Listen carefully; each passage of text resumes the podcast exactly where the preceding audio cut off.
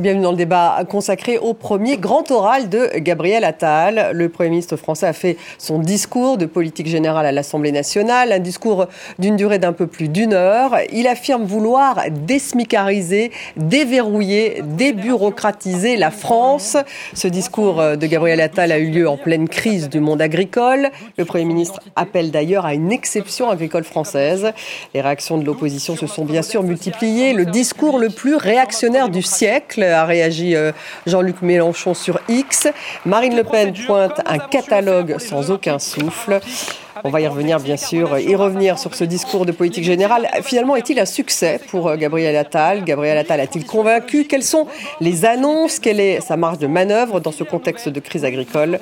On en parle avec mes invités. J'ai le plaisir d'avoir à mes côtés Bruno Cotresse. Bonsoir. Politologue et chercheur au CEVIPOF. Bienvenue. Alexandra Schwarzbro est avec nous ce soir, directrice adjointe de la rédaction de Libération. Dur, dur d'être un premier. Hein. voilà ce que titre, ce que titre Libération en référence, bien sûr, à cette chanson, euh, cette chanson connue de Jordi, hein, c'est ça Donc dur dur d'être un bébé, là c'est dur dur d'être un premier. On va en parler. Aurore Malval est avec nous. Bonsoir Aurore, rédactrice en chef du site de Marianne.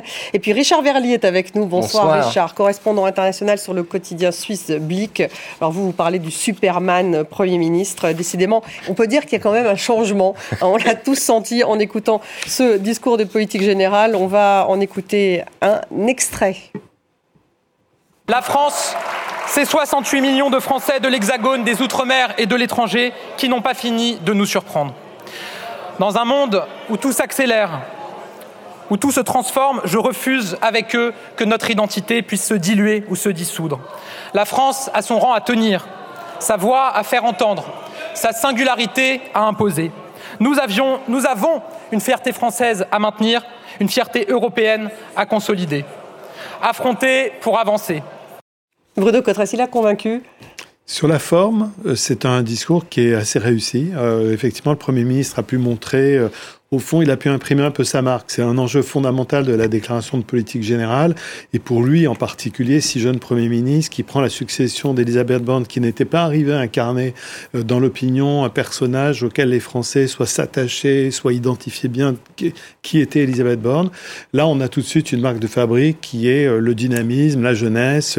Euh, il a martelé des éléments de langage qui veulent signifier l'action, le fait de délivrer, le fait d'agir, le fait d'avoir des résultats, le fait de faire une différence euh, rapidement. Donc de ce point de vue-là, sur la, sur la forme, incontestablement, c'est assez, c'est assez réussi. Après, évidemment, il y a la question non seulement du, du fond, mais la question évidemment que se pose tout le monde, qui est mais si tout ceci est tellement important et tellement urgent, pourquoi ne l'a-t-on pas fait avant Et donc c'est toujours un peu l'exercice difficile quand on incarne un pouvoir qui est aux, affaires depuis de nombreuses années. Il y a une patatale, Alexandra Schwarzbro. Ah oui, je crois qu'on peut déjà parler, même euh, ce matin, on a, on a publié dans Libération un grand papier sur l'atalisme. Qu'est-ce que l'atalisme? Voilà.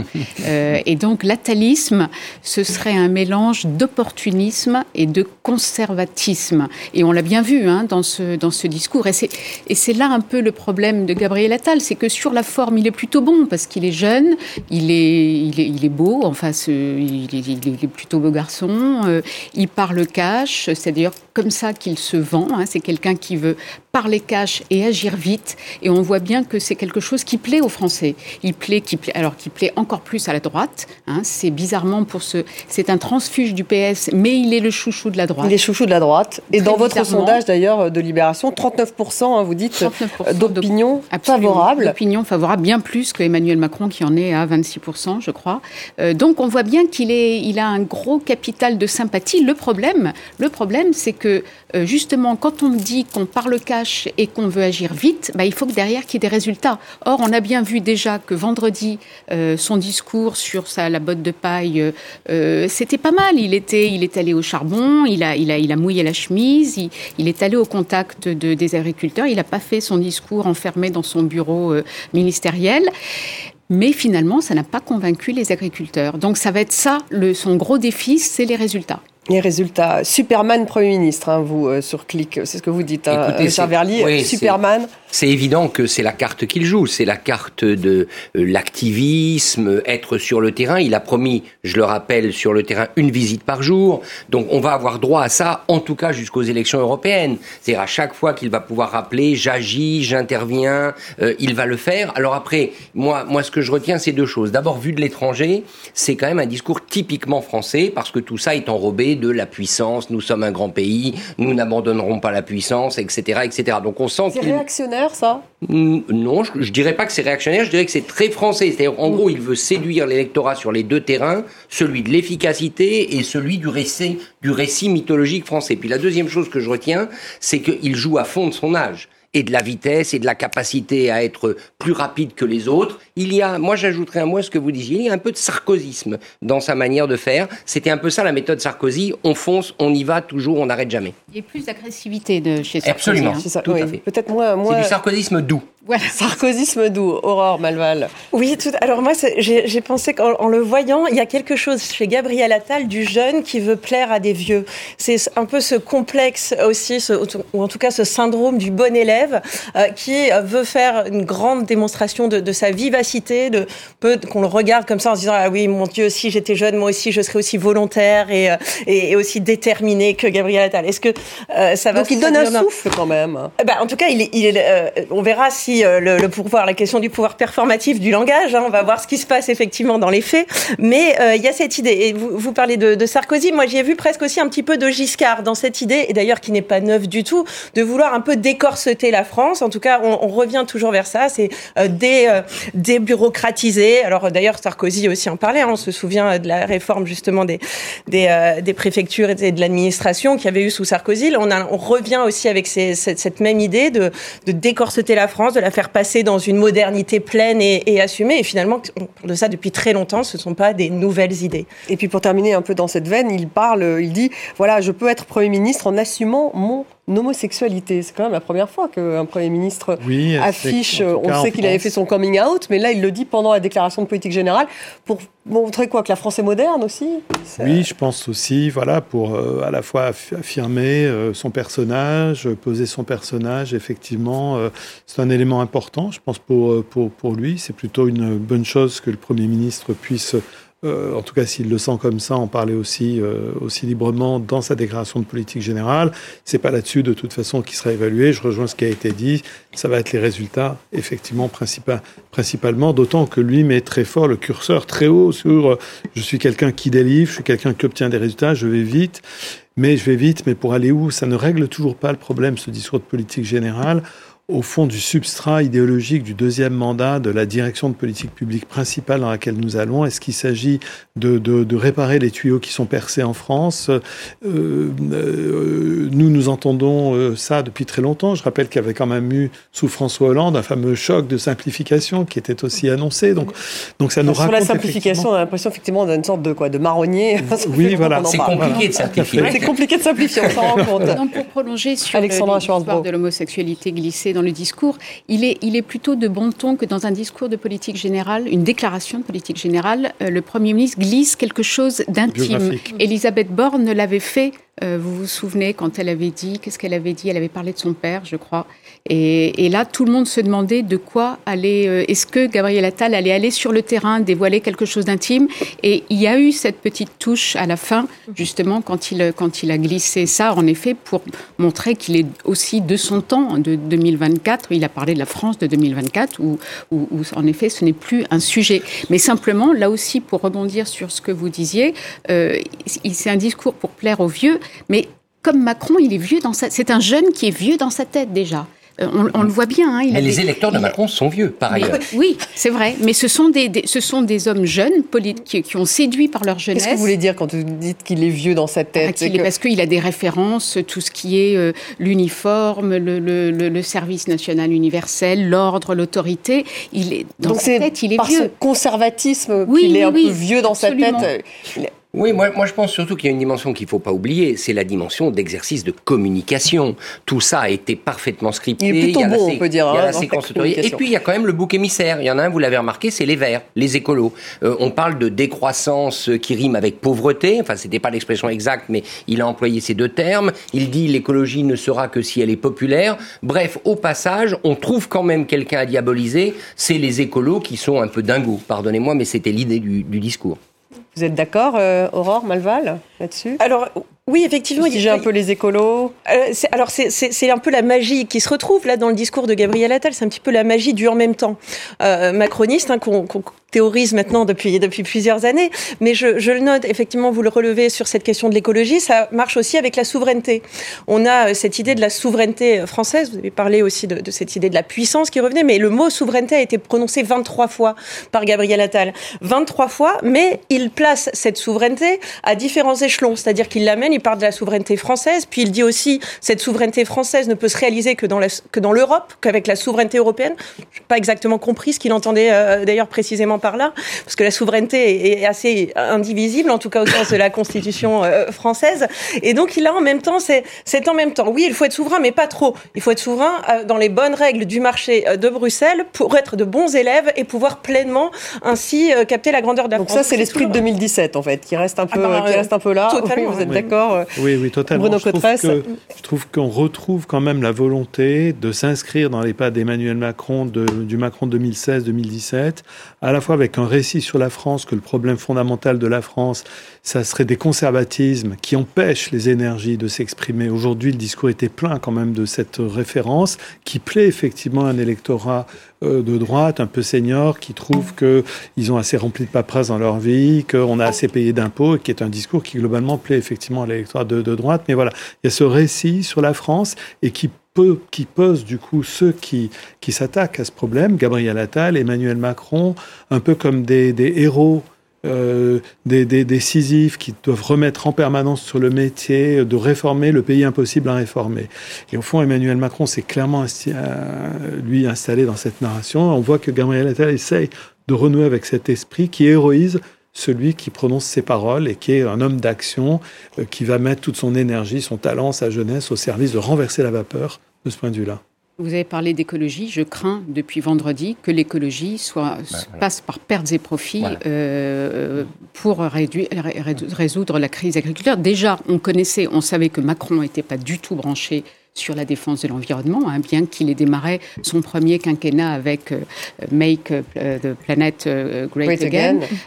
en fait, tout ce qui a suivi a montré qu'il n'était pas du tout, du tout sensible aux questions environnementales. Et là, on voit bien, depuis le discours vendredi de Gabriel Attal, quand il a dit l'agriculture doit être au-dessus de, est au-dessus de tout, on voit bien que l'agriculture, il veut la mettre au-dessus des normes environnementales euh, et de tout ce que les, associations environnementales, les écologistes euh, s'emploient à mettre, essayer de mettre sur le devant de, le sommet de la pile depuis des années et qui risque là de se retrouver tout en dessous de la pile, ce qui est quand même très très préoccupant. Il voulait s'adresser à la classe moyenne, hein, ça il l'avait déjà dit, donc il veut désmicariser la France. On l'écoute.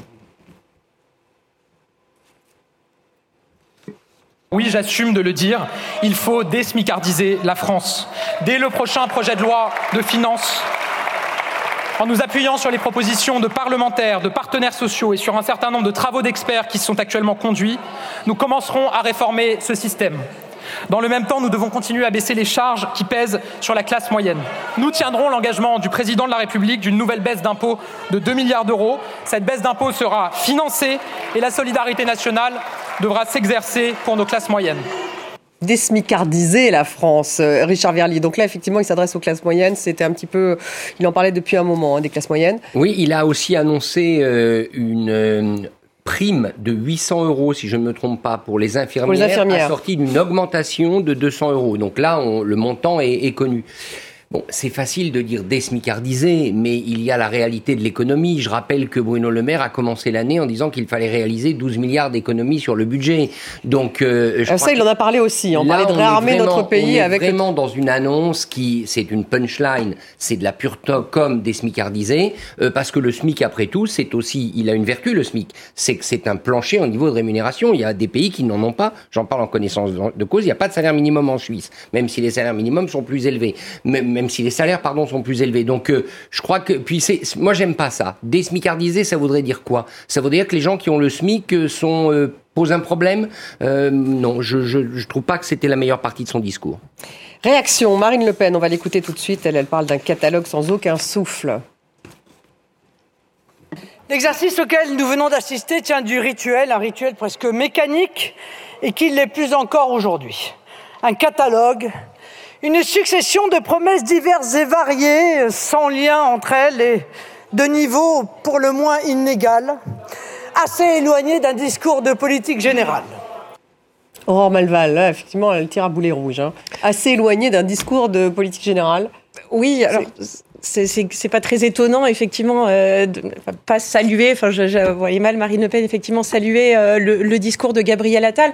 Il y a, c'est un discours très long, hein, 1h30 euh, de, de, discours. Je pense qu'on était peut-être un certain nombre d'observateurs à, être un peu surpris de, de cette durée, euh, qui peut aussi donner cette en tout cas une, une, énormément de sujets qui sont euh, qui sont passés en revue euh, avec avec un fil rouge qui est pas toujours extrêmement clair à part dans, porté par le dynamisme si je puis dire de, de Gabriel Attal donc je, en tout cas cette la critique que fait Marine Le Pen est est assez, est assez facile et pas, et pas très surprenante de la part du Rassemblement national. Bruno Cotresse C'est vrai que dans tout discours de politique générale, il y a forcément cet aspect de catalogue. Il y a eu pire, me semble-t-il, que Gabriel Attal aujourd'hui du point de vue du, du, catalogue, malgré la longueur effectivement du, discours, parce qu'on voit qu'il y avait chez le Premier ministre une tentative, je ne dis pas qu'il a réussi, mais une tentative de structurer autour de ses axes principaux, en reprenant à son compte des piliers du discours présidentiel, euh, protéger, euh, libérer, euh, réformer, en voilà donc réarmer, réarmer, notre pays, ça il l'a dit. On voit, on voit que c'était guidé quand même par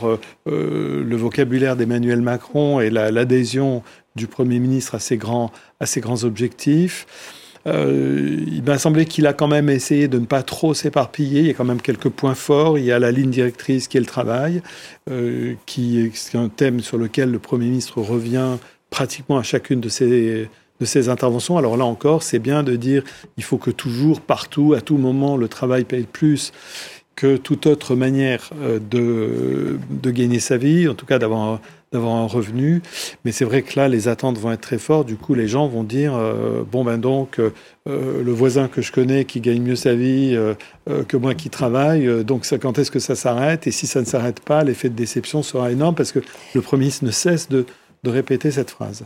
Effet de déception, ça c'est possible. Allez-y, oui. il ne faut pas oublier une autre dimension. Hein. Pourquoi Gabriel Attal a-t-il été nommé à Matignon? C'est en prévision des européennes pour essayer de faire un contre-feu à la, montée en puissance de Jordan Bardella. Donc euh, le RN, enfin Marine Le Pen, a tout intérêt à essayer de dégommer euh, ce jeune premier, à tous les sens du terme, euh, qui, qui, peut faire de l'ombre à son poulain aux prochaines européennes. parce que c'est vraiment ça, il a été lancé dans le jeu à cet effet par Emmanuel Macron. Et c'est là, à mon avis, où il va être fort. C'est-à-dire que euh, on voit bien la différence. Gabriel Attal, c'est le jeune. Il y a euh, six ans qui les sépare. Jordan Bardella a 28 ans, Gabriel Attal 34 ans. Mais Attal, c'est le jeune qui connaît ses dossiers, qui va agir, qui va aller sur le terrain et qui veut être efficace. Jordan Bardella, c'est celui on, on commence à sentir la musique monter, qui est, qui plaît à l'opinion, mais qui ne connaît peut-être pas très bien ses dossiers, qui à Bruxelles, certes, il a été présent au Parlement européen, mais il n'a pas beaucoup travaillé. Et en gros, vous avez d'un côté, on, on, voit bien ce que la majorité va tenter de faire, ce que le camp présidentiel. Jordan Bardella, c'est un surfeur national populiste, jeune, mais ça ne suffit pas, alors que nous, on a notre jeune, et celui-là, il bosse. Et elle lui reproche le catalogue, à celui qui bosse. Bien sûr, et, et mais c'est tout à fait ça, euh, ce qui, ce qui d'être dit. Je pense qu'il y a une vraie volonté euh, du côté, euh, en tout cas de, de la Macronie, d'envoyer comme ça un champion dans l'arène pour porter, euh, le faire par rapport à Jordan Bardella, on voit que les, les, cohortes, quand on regarde les sondages des intentions de vote, il est très très clair, on l'a dit tout à l'heure, que les, les, les, les, plus âgés votent pour Emmanuel Macron. Et d'ailleurs, la bascule se fait même quasiment maintenant au niveau des sexagénaires. Donc ça veut dire que Gabriel Attal a quand même beaucoup de monde à embarquer euh, dans le train. Et c'est vrai que cette euh, et, et, son positionnement, alors c'est ok, moi je suis voilà le jeune sérieux, je suis le jeune qui peut parler aux jeunes, mais qui plaît aux parents, euh, que les parents voudront bien que leur gamin fréquente. C'est un peu ça cette, cette image aussi du bon élève. Ce que n'est pas Jordan Bardella, effectivement. ce qui est intéressant, c'est que d'un coup, d'un coup, euh, l'arrivée de Gabriel Attal dans le jeu politique a ringardisé toute une classe d'âge, tous les Édouard Philippe, et Édouard Philippe, il y a un an, qui était considéré comme le sauveur, celui qui allait euh, par, par, par plein de gens tout à coup, il, tout à coup, alors lui, pour le coup, il fait, il fait vieux. C'est-à-dire qu'il comme si on avait sauté, non pas une génération, on avait sauté deux générations d'un coup. Un peu comme quand Emmanuel Macron a été élu, c'est un, petit peu, le, même, euh, le même phénomène. D'autant qu'effectivement, euh, la présence en face de Jordan Bardella euh, enfonce le clou de ce point de vue-là. Mmh, on, voit que maintenant, dans les deux principaux camps politiques, la majorité présidentielle est le principal parti d'opposition. Euh, on voit qu'effectivement, il y a des gens très jeunes. Euh, euh, si on faisait la moyenne d'âge, Emmanuel Macron plus Gabriel Attal plus Jean-Jean Bardella divisé par trois, qu'on fasse la moyenne d'âge, on doit tomber en dessous de 40 ans, même nettement en dessous de 40 ans. Donc on voit qu'effectivement, pour ceux qui ont qui, ont, qui sont plus âgés, plus expérimentés, il va y avoir un enjeu notamment pour, pour Édouard Philippe, puisque lui mise sur sa crédibilité acquise, mais maintenant il y a plusieurs années, et qu'en 2027, il aura quitté Matignon depuis sept ans. Donc c'est un gros enjeu pour lui de, montrer qu'il existe toujours, qu'il est porteur de quelque chose de très important. Alors les agriculteurs, hein, on sait que donc ce discours a eu lieu en pleine crise agricole. Manifestement, ils n'ont pas été convaincus euh, par Gabriel Attal puisque la mobilisation continue. On va écouter un extrait justement du discours du Premier ministre au sujet des agriculteurs. Notre agriculture est une force pas simplement parce qu'elle nous alimente au sens propre du terme, mais parce qu'elle constitue, un des fondements de notre identité, de nos traditions, parce que nos agriculteurs incarnent des valeurs fondamentales et qui, lorsqu'elles sont, sont bridées, fragilisent l'ensemble de la société. Je pense à la valeur travail, à l'effort et à la liberté d'entreprendre.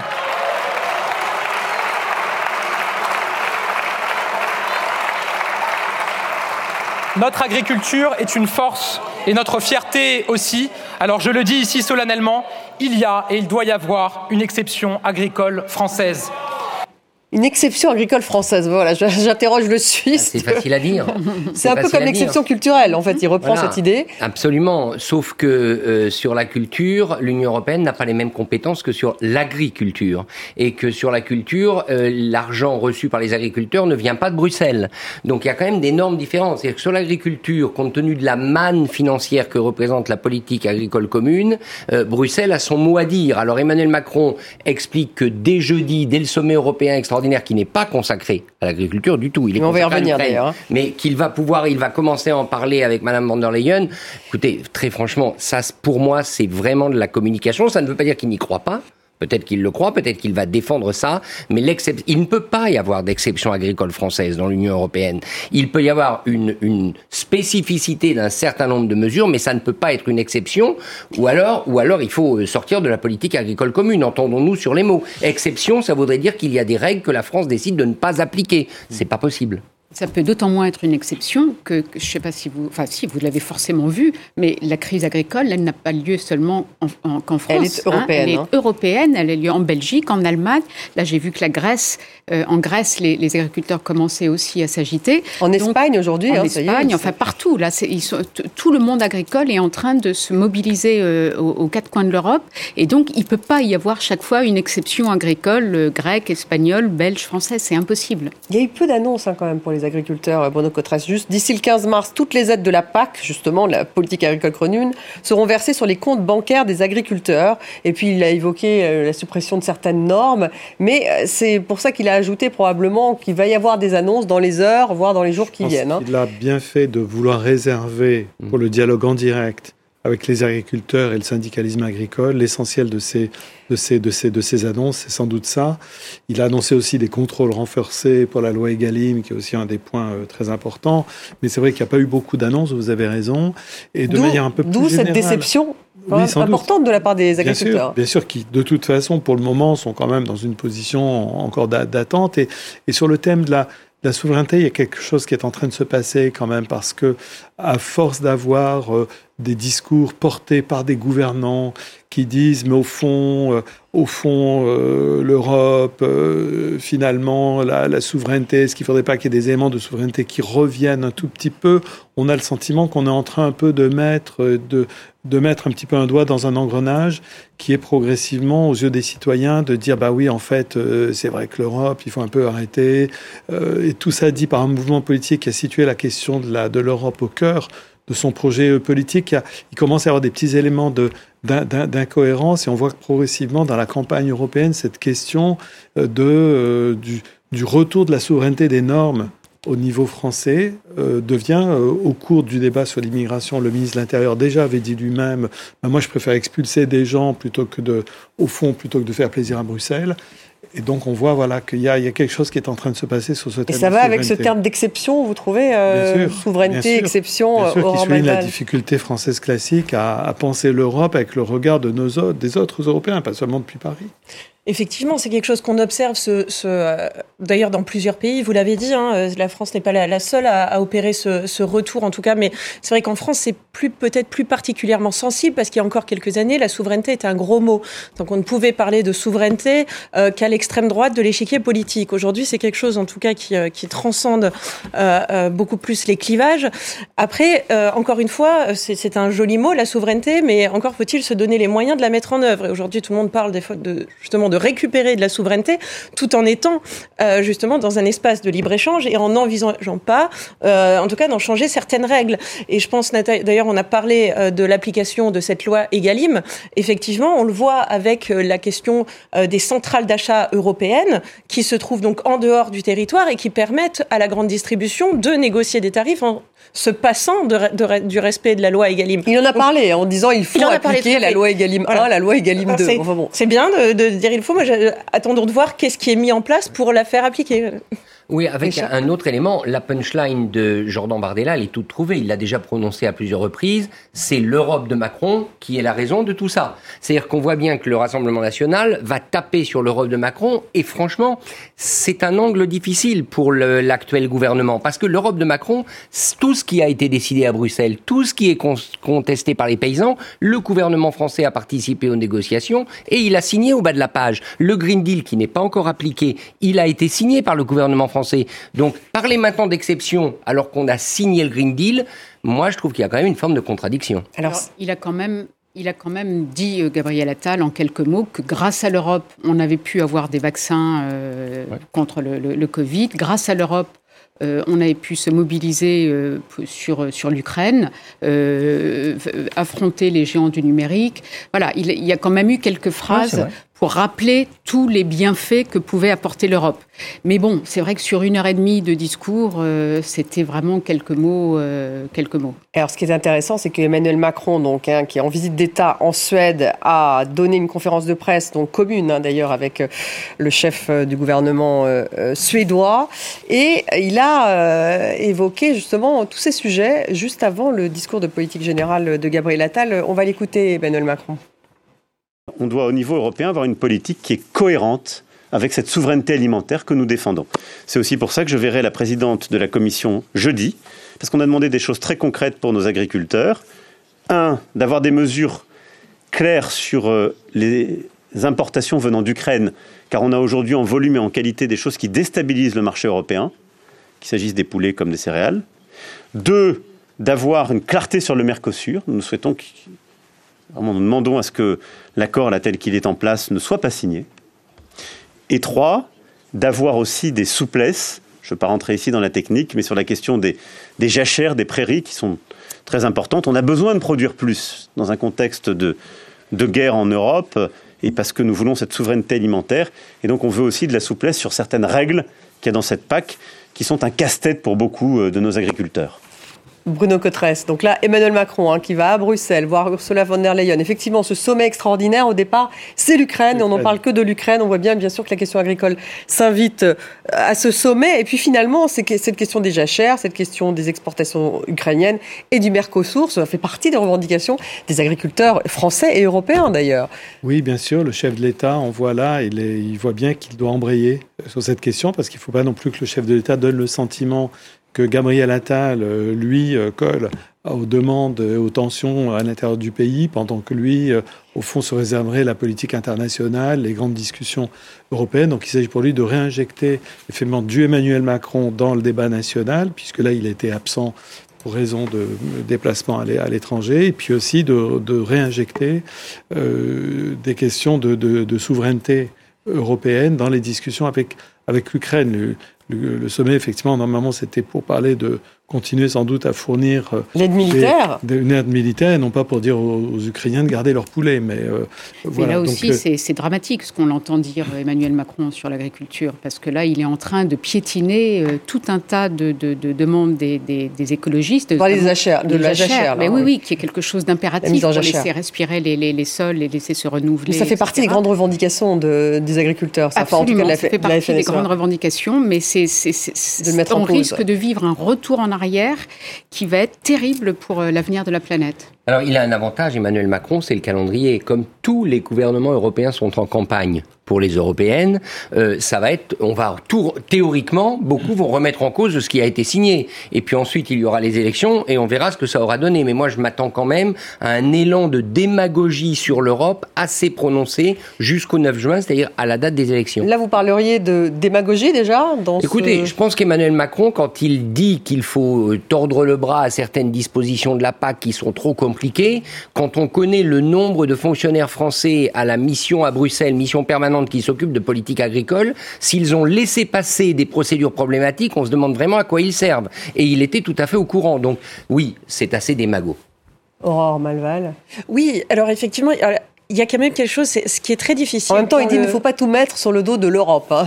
non, en même temps, c'est difficile parce que, comme on l'a dit tout à l'heure, c'est l'Europe de Macron. Et d'ailleurs, c'est un angle d'attaque d'autant plus facile aujourd'hui pour le Rassemblement national que le Rassemblement national ne, demande, ne parle pas, comme autrefois, de, de Frexit. Il parle justement euh, de façon, en tout cas, euh, ce qui apparaît pour des macronistes, un beaucoup plus raisonnable, de renégocier euh, de façon marginale certains traités, etc. On n'est plus dans ce, dans ce, dans ces changements total de paradigme comme avant, que c'était soit à l'intérieur, soit à l'extérieur.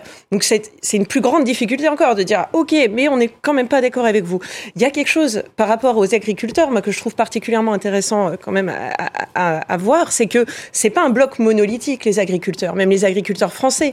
Les revendications de la FNSEA ne sont pas euh, celles des petits éleveurs euh, qui effectivement sont parfois totalement démunis face à des règles bureaucratiques qui les empêchent. Et pourtant là ils sont quand même ensemble. Hein. Ils sont quand même ensemble parce que c'est aussi le c'est le nombre qui fait la force et il y a des revendications sur lesquelles ils se retrouvent. Mais par exemple, la FNSEA n'était pas euh, favorable ce matin à bloquer Rungis, euh, et alors que c'était une revendication euh, des agriculteurs qui montaient à Paris. Donc il faut bien voir que ce mouvement, il va être aussi difficile à satisfaire dans sa globalité et d'apporter des solutions. Et d'ailleurs, Gabriel Attal a annoncé cet après-midi un fonds d'urgence pour les viticulteurs, viticulteurs qui avaient été fort maris de ne mmh. pas se sentir concernés par les déclarations, les, par les, les, les, propositions faites vendredi par euh, Gabriel Attal, qui, qui, qui visaient plutôt euh, les, les agriculteurs d'Occitanie. Et donc, tous les viticulteurs du sud de la France euh, avaient râlé en disant Mais nous, on n'est pas concernés par tout ça, on a besoin aussi, on, a besoin d'aide aussi. Et là, il a annoncé un fonds d'urgence pour les viticulteurs. Mais c'est vrai, Bruno Cotras, que là, on, il reparle du Mercosur, Emmanuel Macron. Donc, on n'est plus dans une logique de libre-échangisme, alors qu'au départ, Emmanuel Macron c'est quand même un libéral. Donc on est un peu dans une autre. Voilà, on voit, on voit progressivement apparaître une contradiction sur euh, pas seulement le voilà l'européen et le libéral. Alors le chef d'État tient compte des réalités du climat français et du climat de l'opinion. Euh, l'opinion française aujourd'hui n'est pas en attente d'un pas très significatif d'intégration européenne. C'est le moins qu'on puisse dire. Euh, le chef de l'État sait que par ailleurs, il va devoir, avant la fin de son mandat, de s'atteler à un autre enjeu qui sera compliqué lui aussi à expliquer, qui est l'enjeu du nouvel élargissement de l'Union européenne, dont personne ne parle, alors qu'au fond, à Bruxelles, on en parle beaucoup.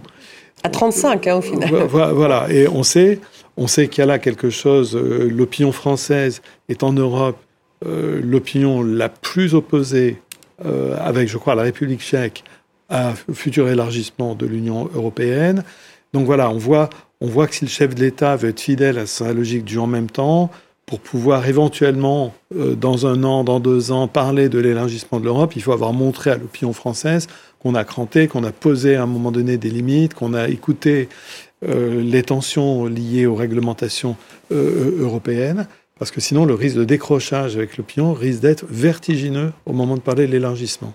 D'où d'ailleurs ces discussions peut-être avec l'Ukraine. Je que de toute façon, sur l'élargissement, il y aura un référendum en France, puisqu'il y aura euh, donc s'il y a élargissement, on verra le nombre de pays, ça aboutira sans doute à un, enfin même obligatoirement à un référendum, et là euh, le mur de l'opinion dont parle Bruno Cotresse, je ne sais pas quand est-ce qu'il aura lieu ce référendum, mais le mur de l'opinion. Pour l'instant, on parle de 35. il y a cette ouverture des discussions avec l'Ukraine dont il. Et c'est très injuste sur l'Ukraine, il faut quand même le dire, parce que aller maintenant reprocher à l'Ukraine d'avoir des poulets pas chers, d'avoir du blé, alors qu'on a. Les Polonais reprochent aussi les céréales hein, qui sont importées d'Ukraine. L'Ukraine a des productions agricoles, on le savait. Alors à ce moment-là, pourquoi on signe une négociation d'adhésion avec l'Ukraine? J'aimerais quand même comprendre, et je ne dois pas être le seul. Oui, mais c'est pour, des raisons morales, beaucoup plus morales probablement. Euh, Alexandra euh, Schwarzbro, cette, euh, cette volonté de discuter avec l'Ukraine afin qu'elle rentre dans l'Union européenne Ah bah là, c'est bien sûr.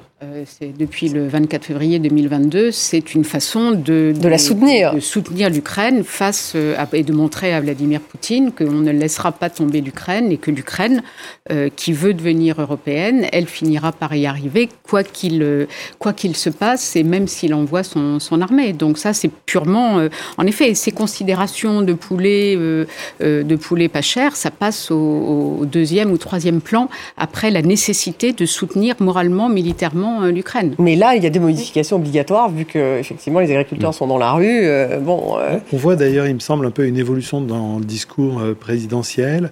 le thème de la souveraineté, du patriotisme économique vient au moment de la crise Covid.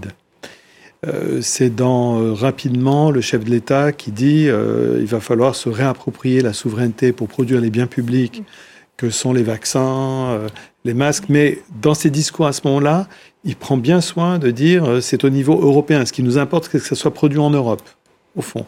Et là, on voit une évolution progressive du, du, discours. Il tient compte de la réalité. Il y a un Rassemblement national qui est sur le point de gagner pour la troisième fois les élections européennes. Et donc on voit qu'on vient plus sur presque une notion un peu plus classique de la souveraineté, un peu plus souverainiste, on va dire, que ça n'était le cas dans le discours de départ d'Emmanuel Macron, qui tente depuis toujours de concilier euh, ce qu'il appelle la souveraineté européenne, c'est-à-dire de mélanger ces deux. On parle de souveraineté européenne depuis le tout début, depuis son discours de la Sorbonne. Hein.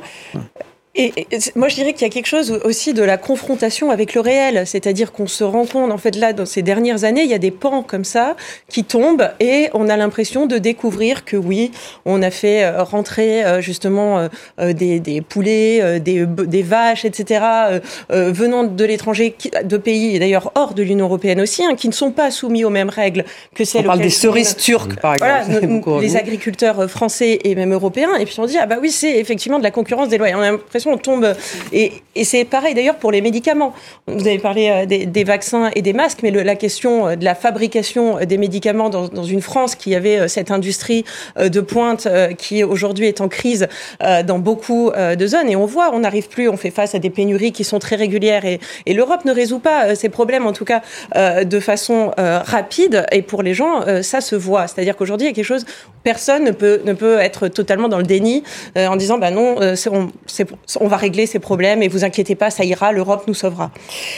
Il nous reste cinq minutes, donc un mot euh, justement pour un, tout petit peu euh, terminer, euh, Alexandra Schwarzbrod. En fait, on parlait justement de discours, maintenant il va falloir qu'il y ait des résultats, c'est un peu ça, parce que là il y a une déception de la part des agriculteurs, donc il y a déjà une annonce que des propositions vont être faites, en tout cas c'est ce qu'il dit, le Premier ministre, il va falloir accélérer dans les mesures. Ah, il faut absolument accélérer le, tempo. Il faut accélérer avant les européennes. Donc, euh, mine de rien, ça fait, ça fait pas beaucoup. Euh, c'est pas très long. avec une marge de manœuvre euh, budgétaire avec une marge de manœuvre budgétaire très courte.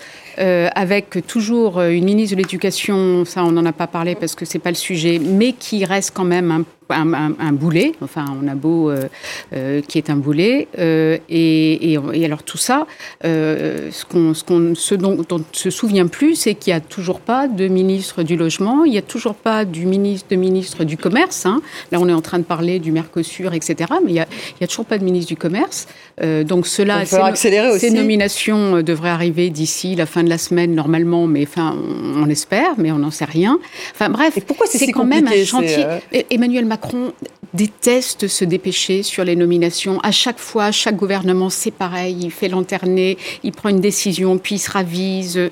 Euh, c'est toujours extrêmement pénible, mais là, ça commence quand même à devenir euh, un problème. il faut avoir des actes. Une hein. grande partie des domaines d'action qu'a énuméré Gabriel Attal, ce sera l'administration qui sera concernée. Euh, et donc, moi, ce que je vois venir d'ici les élections européennes, je ne sais pas ce qu'en pense Bruno Cotrez, c'est des décrets. Et, et, et Gabriel Attal avait fait ça à l'éducation nationale. Donc, passer des décrets pour forcer l'administration à prendre un certain nombre de mesures. Au fond, je pense qu'on va vers une séquence qui sera une séquence où le Premier ministre va devenir un super administrateur en chef. Euh, la difficulté, c'est que l'administration, dans beaucoup de domaines, elle a été brusquée par Emmanuel Macron. Et les réformes voulues par Emmanuel Macron ont irrité euh, cette corporation. Donc on va voir le test et la capacité de Gabriel Attal. Il avait plutôt réussi avec les profs, il faut le reconnaître. Peut-être est-ce que ça va être vrai dans d'autres domaines Est-ce que ça va être la baya, là, qui, c'est très clair dans le discours, effectivement, qu'il était en position de chef, euh, non pas de l'État, mais effectivement, à Matignon, on est chef de la machine quand même, euh, euh, de la fonction publique, de l'ensemble des administrations.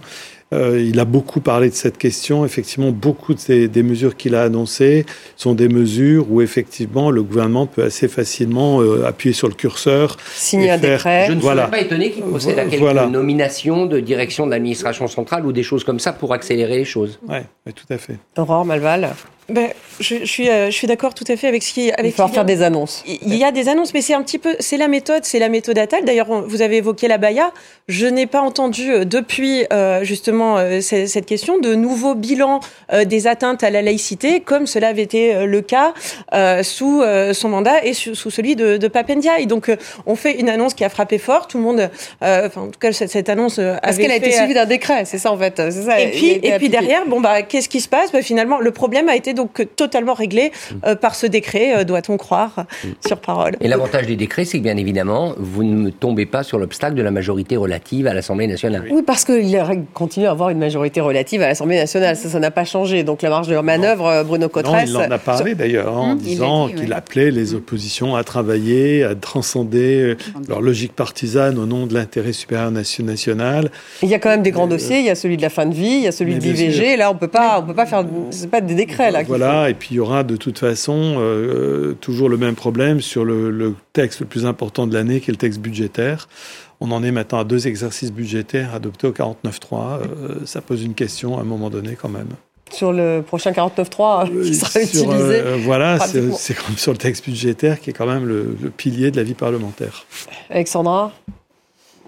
Euh, pas mieux, ça va être, euh, ça va, ça va être bah, dur, dur d'être premier. Dur, dur. Je boucle, la, je boucle la boucle. Merci beaucoup, Alexandra Schwarzpro, Aurore Malval. Merci, Richard, Richard Verly. Merci, Bruno Cotresse. Merci à vous tous de nous avoir suivis. Voilà ce qu'on pouvait dire sur ce discours de politique générale du Premier ministre Gabriel Attal. Vous pouvez retrouver l'émission euh, sur les réseaux sociaux, également en podcast. À demain.